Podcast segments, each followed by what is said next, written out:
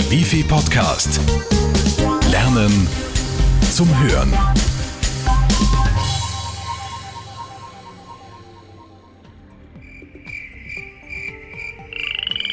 Auch wenn die Sonne noch heiß vom Himmel brennt. Der Herbst mit seinem trüben Wetter kündigt sich schon an.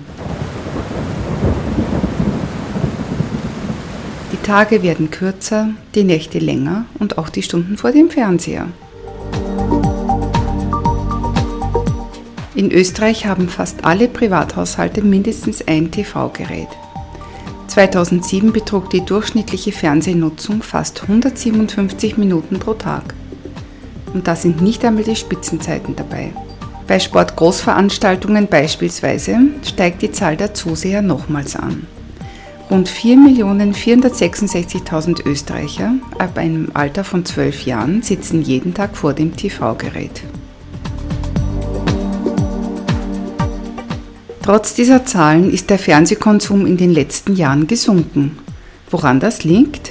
Vermutlich an der zunehmenden Verwendung von Internet und mobilen Telefonen. Interessant wird es, wenn die Zahlen zum Nutzungsverhalten der neuen Handygenerationen da sind. Denn mit denen haben die User sowohl Internet als auch Fernsehen und Telefon in einem Gerät. Im Moment ist das Handyfernsehen allerdings noch geografisch beschränkt. Es funktioniert nur in Wien, Innsbruck, Klagenfurt oder Salzburg. Bis Jahresende sollten allerdings 50 Prozent des Landes handyfernsehtauglich sein. Die neue Technologie DVB-H macht's möglich. 15 Fernseh- und 5 Radioprogramme kann man damit empfangen. One und 3 haben Handy-TV bereits im Angebot. Die Mobilcom ist nach einigem Zögern auch auf den Zug aufgesprungen. DVB-H steht für Digital Video Broadcasting Handheld. Dahinter versteckt sich ein System, das TV- und Radioprogramme auf tragbare und mobile Empfänger mit kleinen Bildschirmen sendet. Im Gegensatz zu DVB-T, das für Fernsehgeräte und Handys angeboten wird, ist DVB-H extra für Handys geschaffen worden und deshalb besser an die unterschiedlichen Anforderungen angepasst. Außerdem gibt es bei DVB-T viel weniger Programme.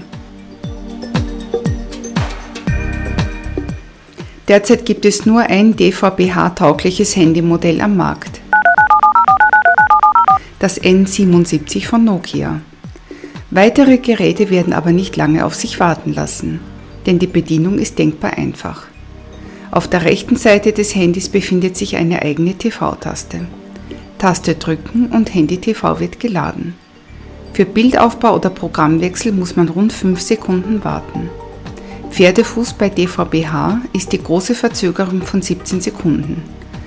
Da kann man schon Fans über ein Tor jubeln hören, das man selbst noch gar nicht gesehen hat. Kleiner Vorteil, wenn man im Stadion ein Tor verpasst hat, kann man es sich nochmal am Handy ansehen. Der große Vorteil der neuen Technologie.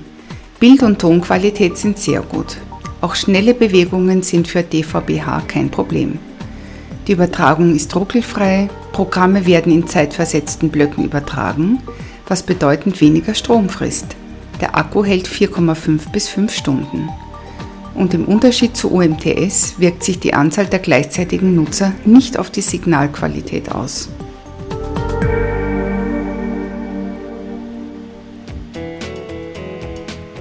Technik-Junkies haben neben Handy-TV auch noch eine andere Möglichkeit. Fernsehen im Internet. Internetfernsehen muss aber nicht unbedingt heißen, vor dem PC zu sitzen. Das Stichwort heißt IPTV, Internet Protocol Television. Es funktioniert ähnlich wie Kabelfernsehen. Nur läuft die Übertragung über ein digitales Datennetz. Mit Abo und Set-Top-Box gibt es dann Film und Fernsehen von über 50 TV-Kanälen auf Abruf. Maßgeschneiderte Inhalte für jeden. Vier Infodienste liefern laufend aktuelle Nachrichten, Verkehrsinformationen und eine Wettervorschau.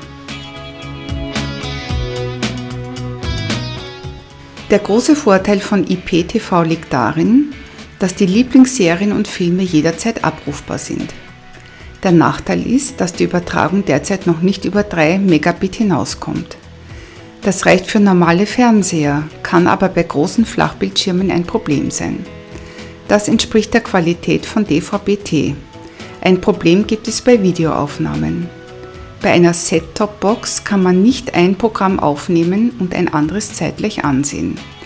Da braucht man eine zweite Set-Top-Box. Bei der Erreichbarkeit hat es ähnliche Schwierigkeiten wie Handy-TV. Das Netz funktioniert nämlich nicht überall. Mit den Wie viel Lernpodcasts haben Sie diese Probleme nicht.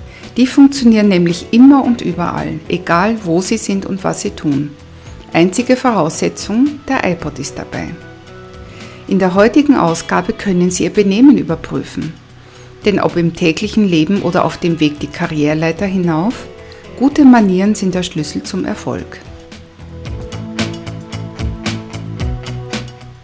Im Wifi Betriebswirtschaftspodcast zeigen wir Ihnen neue Möglichkeiten der Arbeitsplatzgestaltung. So sparen Sie mit Telearbeit Zeit und Geld.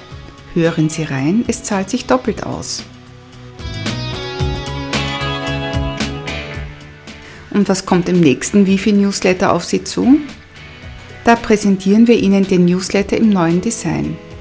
Frisches Aussehen, aktuelle Infos zum Lesen sowie brandheiße und neu aufbereitete Podcasts. Also viel Spaß noch beim Hören und Lesen. Bis zum nächsten Mal. Ihr Wifi-Team. Und wenn Sie Verbesserungsvorschläge oder Themenwünsche für unsere Wifi-Podcasts haben, schicken Sie uns eine E-Mail an newsletter.bgld.wifi.at oder melden Sie sich unter 05 90 97 2000 an. Wir freuen uns auf Ihre Anregungen und Ideen. Der Wifi Podcast. Lernen zum Hören.